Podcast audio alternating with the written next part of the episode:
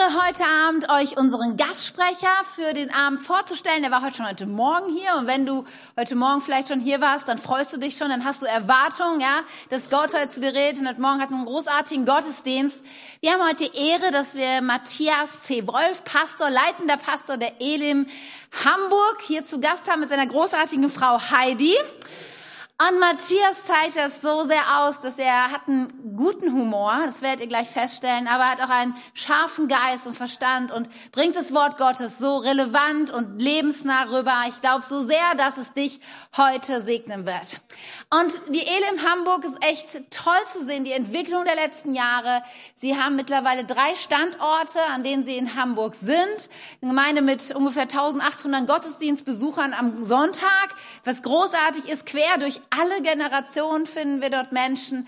Und es ist echt ein Vorrecht, dass Sie heute hier sind und uns dienen. Und ich bitte euch einfach, dass ihr aufsteht und gemeinsam mit mir Pastor Matthias C. Wolf hier begrüßt.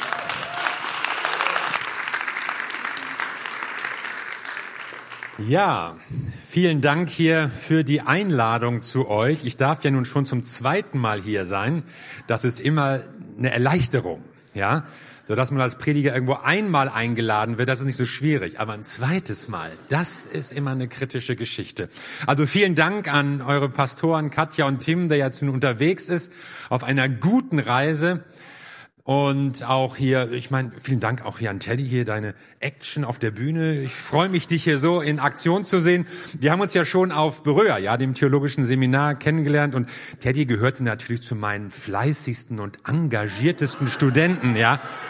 Ist klar. Schon klar. Und, und jetzt ist er hier auch im Einsatz. Das lohnt sich also, eine Bibelschule zu besuchen. Was für eine Freude. Ja. Sie hatte ihren Ring verloren.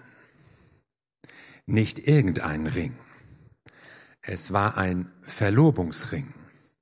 Und in dem Ring stand der Name Matthias. Und er war irgendwo zwischen französischen Dünen, Ferienhauspolstern, Autoreifen, Strandmuscheln, irgendwo war dieser Ring verloren und ihr kroch der kalte Schweiß hoch. Wie werde ich ihm je wieder unter die Augen treten können? Werde ich je wieder nach Hamburg reisen können und ihn treffen? Oder muss ich den Rest meines Lebens an der französischen Atlantikküste einen Ring suchen?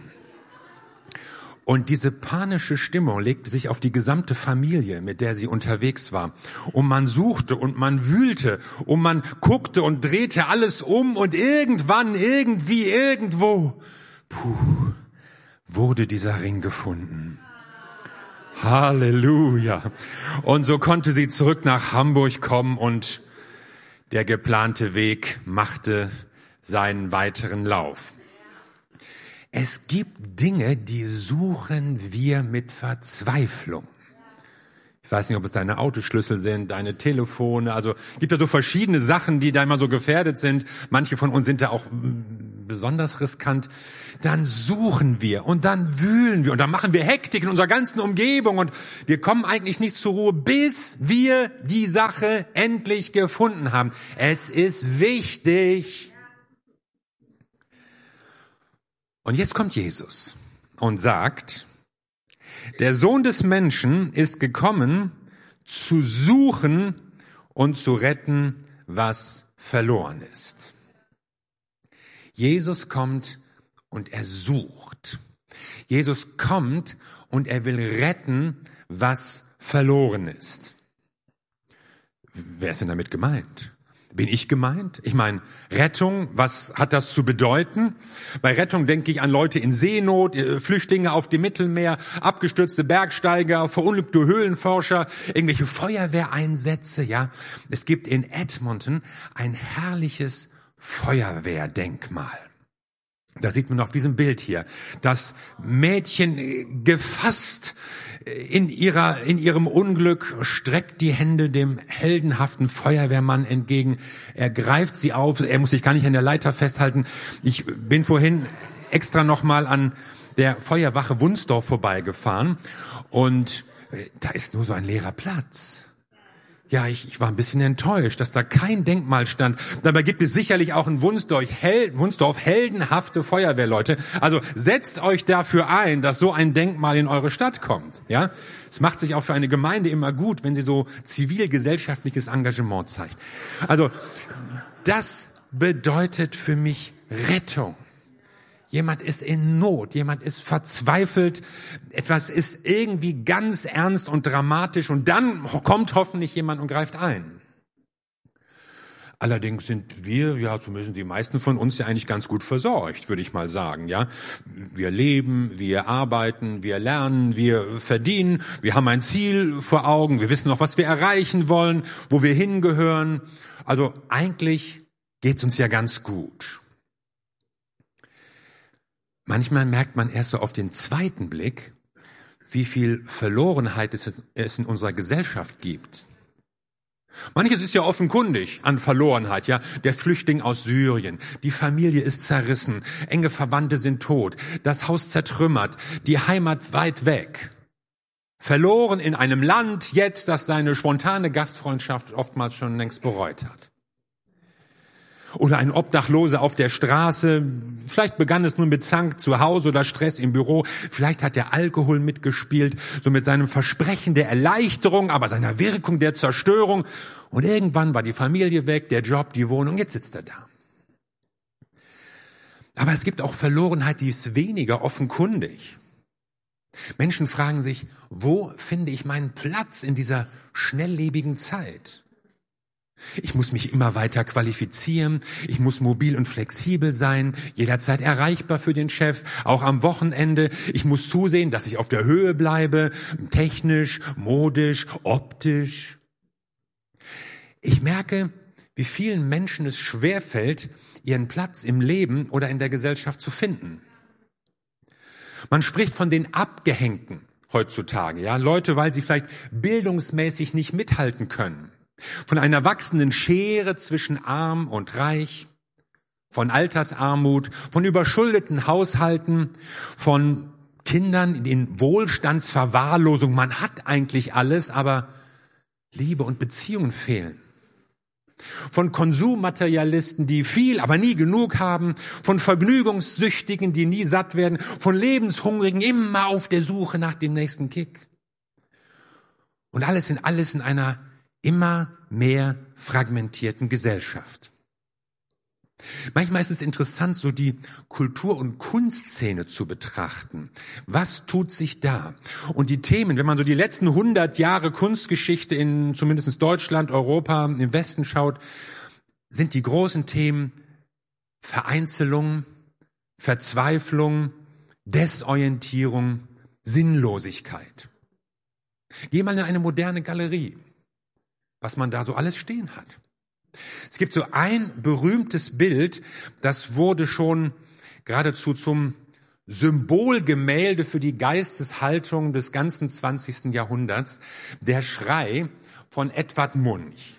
Ich sage nicht, dass es schön ist. Ich sage nur, es ist einfach berühmt, weil es so für nicht nur diese vergleichsweise überschaubare Kulturepoche des Expressionismus steht, sondern überhaupt für eine gesellschaftliche Situation, in der der Einzelne nicht weiß, wo er hingehört. Und dieser Schrei drückt diese Ratlosigkeit, diese Planlosigkeit aus.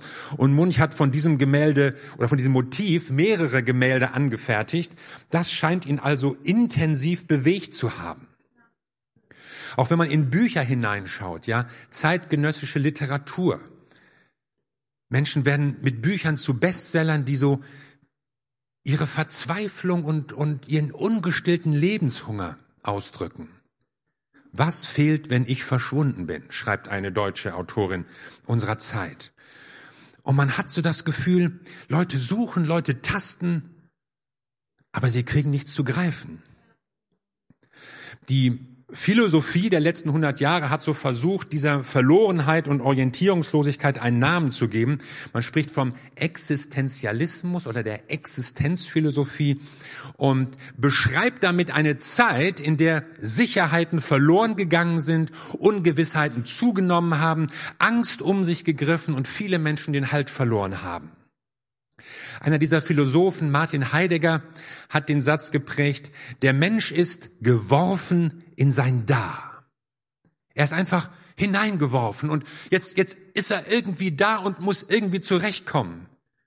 Er weiß nicht wie, er weiß nicht warum, er ist einfach nur da. Oder Kollege Karl Jaspers sagt, der Mensch ist sich ungewisser denn je. Ich weiß nicht, an was ich mich halten kann. Ich weiß nur noch, dass ich irgendwie da bin. Nur meiner eigenen Existenz kann ich sicher sein. Ja, es gibt mich, aber wozu? Wo gehöre ich hin? Was mache ich hier eigentlich? Viele wissen das nicht. Viele rätseln. Und man kann sich ablenken heute besser denn je durch alle möglichen Vergnügungen. Man kann sich betäuben durch Drogen oder irgendwelchen Konsum. Man kann sich beschäftigen durch Arbeit oder Hobby. Man kann sich ablenken lassen durch Sex und Vergnügen. Alles ist möglich. So sehr, dass man dann kaum noch Zeit hat, über die wirklich wichtigen Dinge des Lebens nachzudenken. Wer bin ich? Was mache ich eigentlich hier? Wozu das alles? Wir kommen gar nicht mehr zu Atem.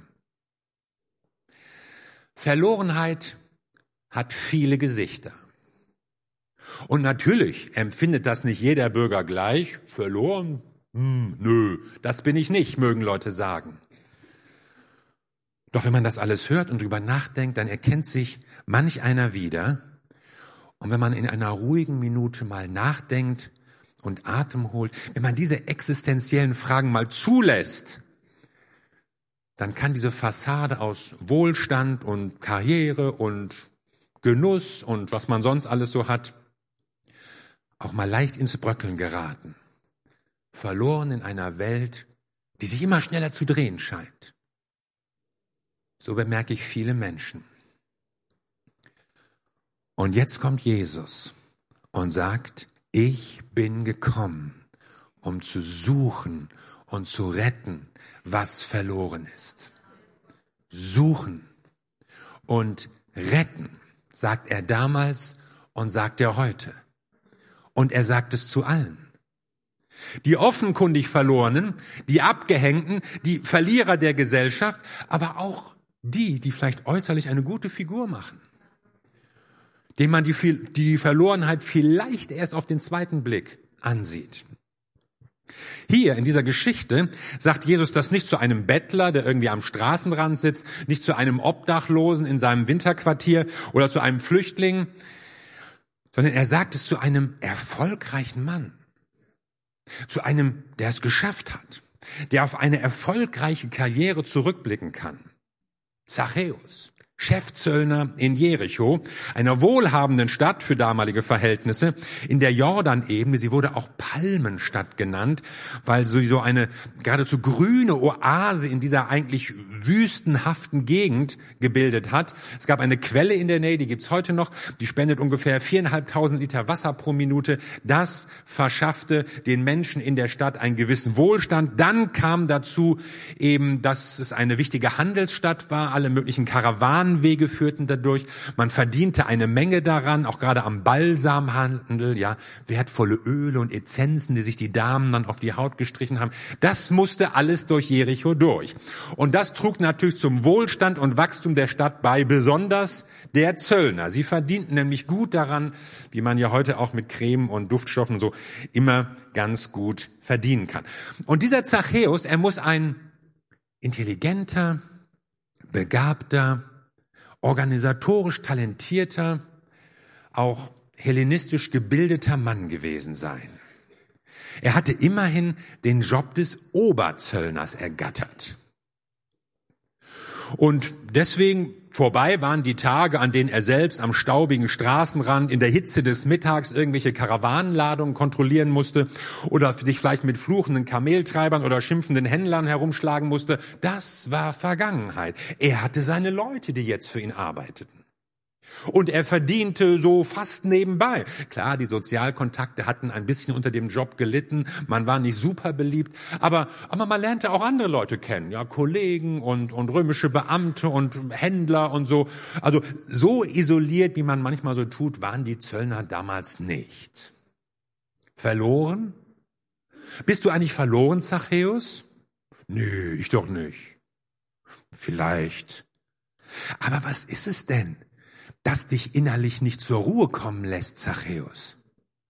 Wieso springst du so spontan auch an auf dieses Gerücht von diesem Wanderprediger? Wie heißt er doch gleich? Ja, Jesus, der in die Stadt kommen soll. Wieso mischst du dich dafür in die Menge, obwohl die meisten Leute auf dich herabblicken? Buchstäblich, denn du bist zu klein geraten. Wieso steigst du dafür sogar auf einen Baum am Straßenrand? Ein Maulbeerfeigenbaum mit seinen niedrigen und fast waagrechten Ästen war das so ein idealer Kletterbaum für Kinder, aber doch nicht für einen Oberzöllner, doch nicht für einen erwachsenen Mann in deiner Stellung, eine Respektsperson des öffentlichen Lebens in guten Kleidern. Wieso ist dir dieser Jesus so wichtig, dass du ihn unbedingt sehen willst, gegen die Konditionen verstößt, deinen Anstand vergisst, Blamagen riskierst? Ist das nur Sensationslust? Man muss ihn mal gesehen haben, man hat schon eine Menge gehört, alle kennen ihn, ich möchte mitreden. Oder ist es, naja, was? Hoffnung?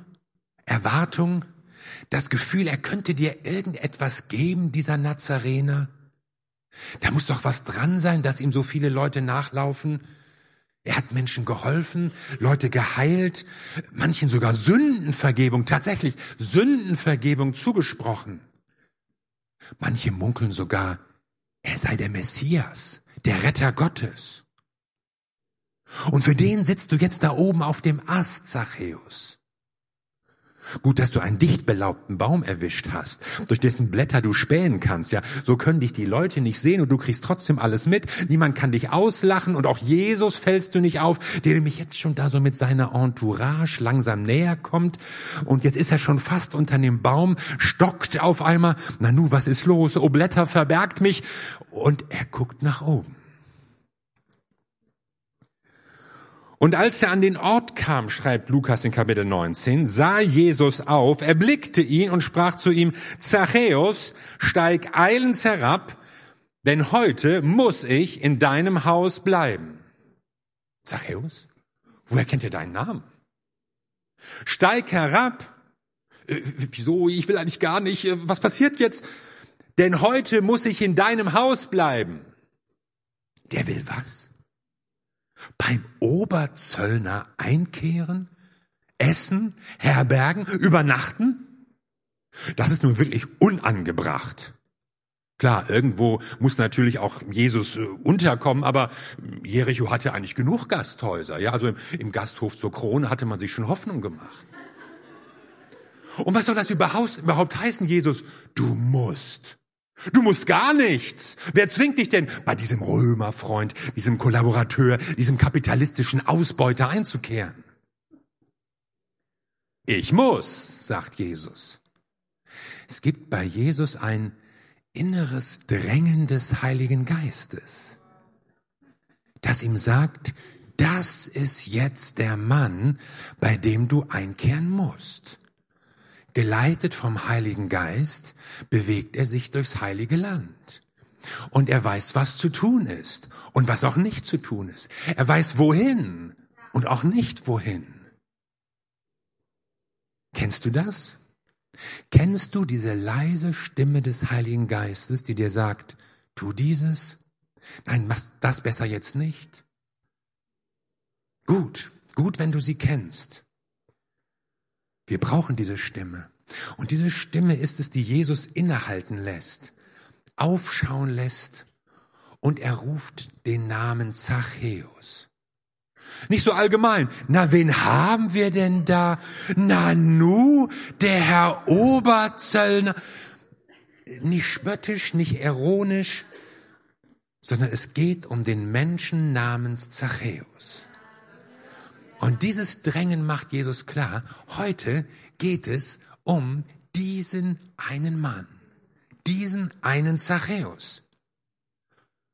Um diesen einen Verlorenen. Nicht die Menge, die hatte ihren Teil von Jesus vielleicht schon abbekommen. Die hatten ihn gesehen und berührt. Vielleicht hatte Jesus so auf dem Weg dann gelehrt oder Gleichnisse erzählt oder irgendwie war er ja immer umgeben von einer großen Menge. Möglicherweise hatte er Kindern über den Kopf gestrichen, Männern auf die Schulter geklopft, im Gehen den Leuten irgendwelche Fragen beantwortet und oder Weisheiten von sich gegeben oder vom Reich Gottes gesprochen, was ja sowieso eines seiner Lieblingsthemen war. Auf jeden Fall, ach, unterwegs hatte er noch zwei Blinde geheilt, ja so en passant nebenbei. Aber jetzt muss er anscheinend zu diesem einen Mann einkehren. Dem Reichen, dem Unbeliebten, dem zu klein geratenen, diesem unglücklichen Emporkömmling, zu diesem neugierigen Chefzöllner, da muss er hin. Und zu dir auch der du dich vielleicht versteckst hinter irgendwelchen Blättern, irgendwelchen Zweigen, von denen du glaubst, dass sie die Seele und deine Fragen und manchmal auch deinen Schmerz und deine Leere verbergen. Und vielleicht hoffst du, dass wieder mal so die Leute einfach vorbeigehen und niemand dich anquatscht. Aber Jesus sieht dich. Und Jesus sagt dir, heute will ich bei dir einkehren. Jesus sieht dich. Auf deinem Baum, zwischen deinen Blättern, hinter deiner Karriere und all dem, was du vielleicht so aufgebaut hast in deinem Leben. Macht dir das Angst? Manche kriegen einen Schreck, wenn sie hören, Jesus oder Gott sieht mich. Ich sage, was für ein Glück, dass sich der allmächtige Gott für dich interessiert. Wie gut, dass er sich um dich kümmert und dass er diesen Blick hat. Er lädt sich ein bei dir, bei Zachäus. Ich meine, das ist vielleicht im ersten Moment so ein bisschen aufdringlich, ja. Wenn bei mir plötzlich so ein fremder Prediger vor der Tür stünde, und nicht alleine, ich meine, alleine ging es ja noch, ja, aber immer diese Horde von Typen, ja, diese zwölf Leute da, ja, immer Jesus mit seinen Trainees, ja, da muss man die alle irgendwie versorgen unterm Jesus wäre ja okay. Ah, darüber hat sich schon manch einer geärgert. So, Jesus finde ich gut, Jesus finde ich toll, Jesus finde ich nett, aber, aber die Gemeinde, die anderen Geschwister, die sind manchmal so nervig. Die sind manchmal so schwierig. Ja, Jesus ja, aber Gemeinde lieber nicht. Dann bist du im Irrtum. Du kannst nur beides haben. Jesus und seine Gemeinde. Und so kommt Jesus zu dir. Jesus kommt zu dir. Und natürlich musst du zustimmen, wie auch Zachäus, der natürlich ganz eifrig aus den Ästen dann zum Boden gleitet, seine Kleider glatt streicht und Jesus beflissen in sein Haus führt. Also Jesus verschafft sich natürlich nicht gewaltsam Eintritt, ja, also Judas, komm, die Brechstange, sondern er wartet, dass Zachäus ihn hineinlässt. Aber die Initiative geht von Jesus aus. Er ist es, der zu uns kommt. Und dann sitzen sie da. Zachäus hat die Polster hergerichtet. Wahrscheinlich gab es auch Personal, das sich jetzt emsig an die Arbeit machte. Es galt jetzt eine Mahlzeit für die Gäste herzurichten. Und das dauerte. Ja, schließlich hatte Frau Zachäus ja keine Mikrowelle, keine Kühltruhe, keinen Thermomix und all diese Sachen, sondern sie saßen also da. Und was mögen sie geredet haben? Stundenlang während das Lamm zerlegt und das Brot gebacken und die Früchte geschnipselt wurden. Darüber hüllt sich Lukas in Schweigen, aber dann kommt's. Der Hausherr steht auf. Zachäus aber stand auf und sprach zu dem Herrn. Er stand auf. Also eigentlich lag man ja zu Tische, aber jetzt steht er auf. Es kommt was Besonderes. Leute, ich habe jetzt was zu sagen. Heute würde man mit dem Messer am Weinglas klimpern und sagt Folgendes. Siehe Herr, die Hälfte meiner Güter gebe ich den Armen, und wenn ich von jemand etwas durch falsche Anklage genommen habe, so erstatte ich es vierfach. Die Leute wollten ihren Ohren nicht trauen. Habe ich recht gehört? Ist das unser Zachäus? Die Hälfte für die Armen, das, das ist viel. Gerade für einen Reichen ist das viel. Du denkst vielleicht, wenn ich reich wäre, dann könnte ich viel mehr geben. Ja, könntest du. Würdest du aber nicht. Zumindest nicht automatisch. Denn dann ist es ja richtig viel. Wenn man sich mal so ausrechnet, überlegt, was man davon alles machen könnte. Übrigens, es gibt keinen Hinweis, dass Jesus mit Zachäus irgendwie über Geld gesprochen hat. Ist kein Thema gewesen. Er hat keinen Spendenaufruf vom Stapel gelassen. Er hat äh, auch nicht irgendwie so ein auf schlechtes Gewissen gemacht. Mann, das ist ja ein Salon hier. Oder Mensch, hast du aber eine Polsterlandschaft. Oder was das denn für ein Geschirr? Meißner Porzellan. Also nichts solche Sachen. Man hatte einfach nur zusammen gegessen. War das ein spontaner Entschluss von Zachäus? Oder quälten ihn vielleicht schon länger Fragen über seinen Lebensstil und die Art und Weise, wie er zu Wohlstand gelangt war? Wir wissen es nicht. Aber irgendetwas passierte in seinem Herzen, das ihm sagte, ich will Veränderung. Bislang war mir mein Geld so wichtig, aber auf einmal nicht mehr. Auf einmal war mir etwas anderes wichtiger. Die Armen, meine Freundschaft zu Jesus, meine Rettung. Und diese Begegnung mit Jesus bewirkt etwas. Jesus kommt zu dir, weil er etwas auslöst, weil Jesus dich verwandelt. Er verwandelt dich. Ich muss, hatte Jesus zu Zachäus gesagt. Und zwar, es war Jesus, es war nicht Zachäus. Zachäus musste eigentlich gar nichts. Es war für ihn freiwillig. Aber Jesus bewegte sich zu ihm hin und diese Begegnung veränderte sein Leben. Übrigens sagt weder Jesus noch Zachäus, dass er seinen Beruf aufgeben müsse. Aber ich höre raus eine Entscheidung zu Ehrlichkeit und zu Großzügigkeit. Jesus aber sprach zu ihm. Vielleicht sprach er das laut. Sehr laut. So laut, dass die draußen, die Menge das durch die geöffneten Fenster hören konnte. In der sich auch Unmut breit gemacht hatte. Wieso kehrt er bei einem Sünder ein? Bei so einem. Ist er nicht Prophet? Ich hätte Jesus für klüger gehalten.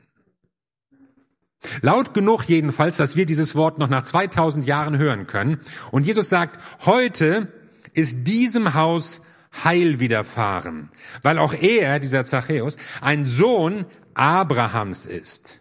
Denn der Sohn des Menschen ist gekommen, zu suchen und zu retten, was verloren ist. Ein Sohn Abrahams, also einer aus Gottes auserwähltem Volk. Einer, den Gott nicht vergessen hat. Vielleicht hatten andere ihn abgeschrieben, andere ihn vergessen. Der doch nicht. Gott geht doch nicht zu dem. Geh doch mal durch die Straßen, ja. Da siehst du manchmal auch Leute und denkst, oh, was ist das denn für einer? Oh, der seine Steuern zahlt, ja. Und für den zahlen wir nur. Aber für Gott ist er nicht abgehängt. Und die Menschen staunten darüber, was sich im Leben dieses Menschen getan hat. Hättest du einen wie Zachäus erwählt, hättest du eine wie Andreas, Nikolas, Claudia, Tobias, Rebecca, wie heißen die Leute neben dir? Hättest du die erwählt? Ja, jetzt guckt ihr euch so ein bisschen an und müsst natürlich jetzt Ja sagen. Aber vielleicht, vielleicht auch nicht. Aber Gott hat ihn und Gott hat dich erwählt. Jeder, der hier sitzt, ist ein Erwählter Gottes. Jede, die hier sitzt, ist eine Erwählte Gottes. Zu jedem sagt Jesus, ich bin gekommen, um zu suchen und zu retten, was verloren ist. Vielleicht geben wir das nicht so gerne zu. Vielleicht machen wir äußerlich eine ganz gute Figur. Und Rettung, das brauchen andere. Da fallen dir vielleicht andere Leute zu ein, die ihr für Rettung in Frage kommen lassen wollt. Aber vielleicht gibt es auch in deinem Leben den Wunsch, ich möchte was ändern. Bei mir muss sich etwas verändern. Und du hoffst, dass Jesus in dein Leben kommt und diese Veränderung tut. Und er ist der Einzige, der es kann. Und du wünschst dir, dass du mal gesehen wirst und dass du gefunden wirst und dass du verändert wirst. Und das will Jesus tun. Und es ist ganz egal, in welcher Situation du dich befindest, wo du gerade drin steckst möglicherweise. Jesus sieht dich, Jesus kommt zu dir und Jesus will dich verändern. Und das tut er, weil er dich von Herzen lieb hat, weil du ihm wichtig bist, weil er gute Gedanken, gute Pläne mit deinem Leben hat.